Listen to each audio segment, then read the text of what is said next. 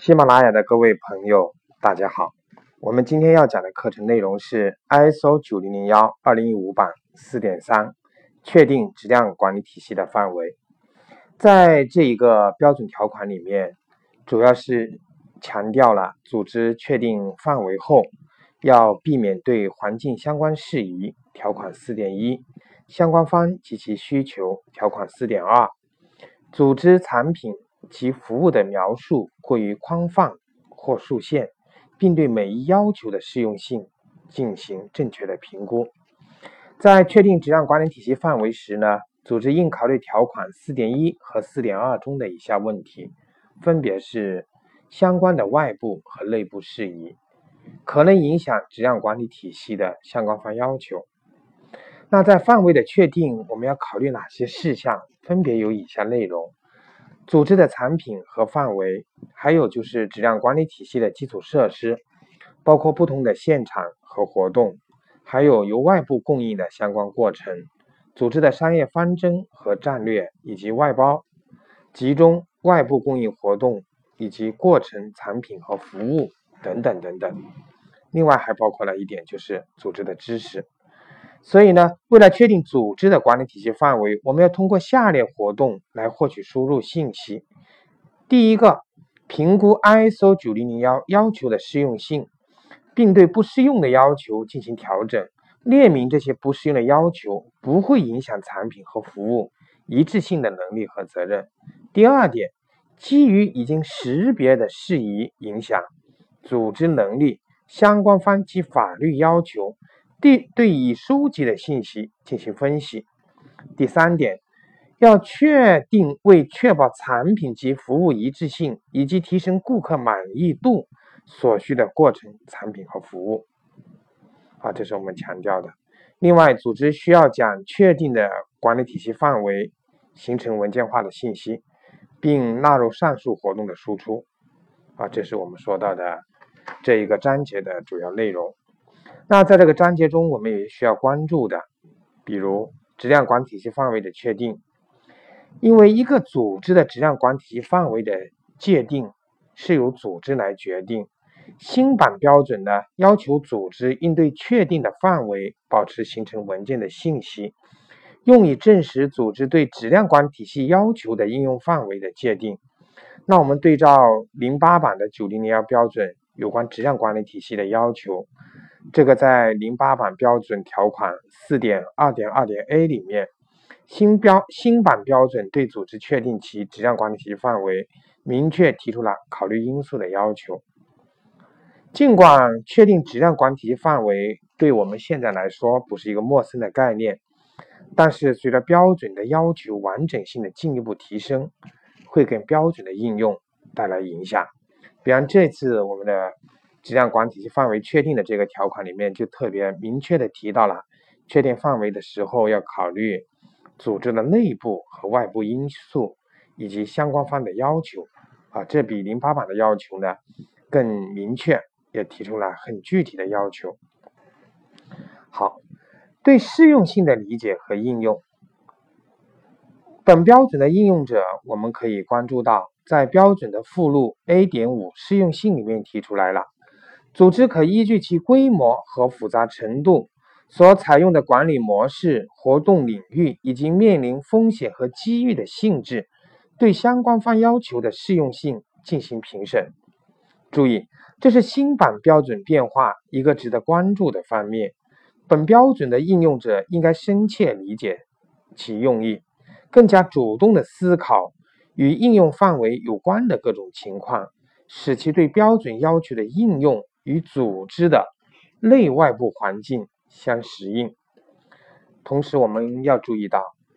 这个标准要求进行适用性判定不是新课题。但是需要注意的是，由于新版标准有关要求的变化，可能使我们重新考虑过去的一些习惯做法。比如哈，过去我们按顾客要求生产，可构成排除产品设计开发要求的这个理由。但是呢，根据新版标准对设计开发的定义，只有不对最终产品定义增添任何技术细节的时候，方可认为没有产品设计开发活动。再比如，过去只要产品和服务中没有供应商提供的产品，就构成了啊，二零零八版 ISO 九零零幺这个条款七点四要求的采购管理这一点的排除被排除了。而新版的标准条款八点四谈到的外部提供的产品过程和服务，包括资源提供，因此我们就很难具有排除八点四关于采购要求方面的这个理由。实际上，一个公司、一个组织按照过程方法建立质量管理体系，只要能够表达。本公司、本组织相应过程确定能保证实现质量管理体系期望的结果就可以了。所以，我们其实并不是强调要把更多的精力放在寻找排除条款那些要求的这个理由上面啊，这个不是重点。一个公司大量存在的情况是这样的：可能开展一个活动，就同时满足标准中几个条款的要求。比方服务规范的制定，也可能要通过很多活动才能满足标准某一个条款的要求。比方我们的供需控制，正式纳入的合理性比正式排除的合理性更有意义，也更方便和具有价值。这点也请各位学员要仔细的去思考。同时告诉大家一个基本的一个方式。在确定标准的某个要求是否适用于组织时，我们可以尝试回答下列的问题来做出答案。有四点：第一点，如果没有这个要求，会出现什么问题？第二点，满足这个要求会增强顾客的信任吗？第三点，如果组织对这个要求不承担责任，那么谁对此负责？第四点。这是所要求的过程，但却外包给了第三方，组织的责任是什么？好，这就是我们说到的，当我们要确定标准的要求是否适用于组织的时候，对自己进行的四个提问。同时，我们还要跟大家谈一下关于管理体系范围与确定认证范围的关系。第一点。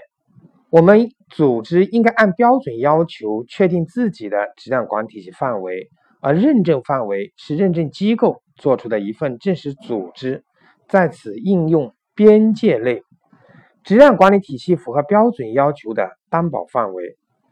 因此，在认证审核中，审核员要评估受审核方确定质量管理体系范围的合理性，应评估受审核方未纳入质量管理体系。或未纳入计划要申请认证的质量管理体系范围的职能、场所、活动，是否会对体系运作的完整性构成影响，以及排除有关要求的合理性。好，这是一点。另外还有一点就是，对于认证机构的审核组的实践而言，从审核方案的策划到具体审核计划的编制，都应关注。客户组织的质量管理体系范围，以确保对审核范围内的管理体系活动能有相应的样本，表达对审核准则每一要求的满足程度。第二点，对认证客户满足规定要求及实现目标的能力有重大影响或高风险的区域，配置了足够的资源，比方运行区间、人员、工作时间等。以确保对这些区域的评价结论不致带来过大的认证风险，也就是我们说的充分性。实际操作中，认证机构还需要解决认证范围与审核范围的这个关系问题，因为认证范围通常来说是对认证所覆盖的产品、服务、过程、活动、场所以及所依据的认证标准的概况描述。而审核范围则涉及的信息会更加的详细和具体，通常包括对审核方的实际位置、组织单元、活动和过程，以及审核所覆盖的时期等全面与详细的信息。啊，所以说某一次具体的审核的审核范围与认证范围不一定完全一致啊，比如监督审核的审核范围所包括的内容就可能会少于认证范围所涉及的内容。对于一些多场所组织的第三方，由于在一定的原则下可以进行出样。所以说，一次具体审核的审核范围可以覆盖部分的场所，而认证范围则包括申请认证的所有审核。好，这是我们今天谈到的内容。好，今天的课程就讲到这里。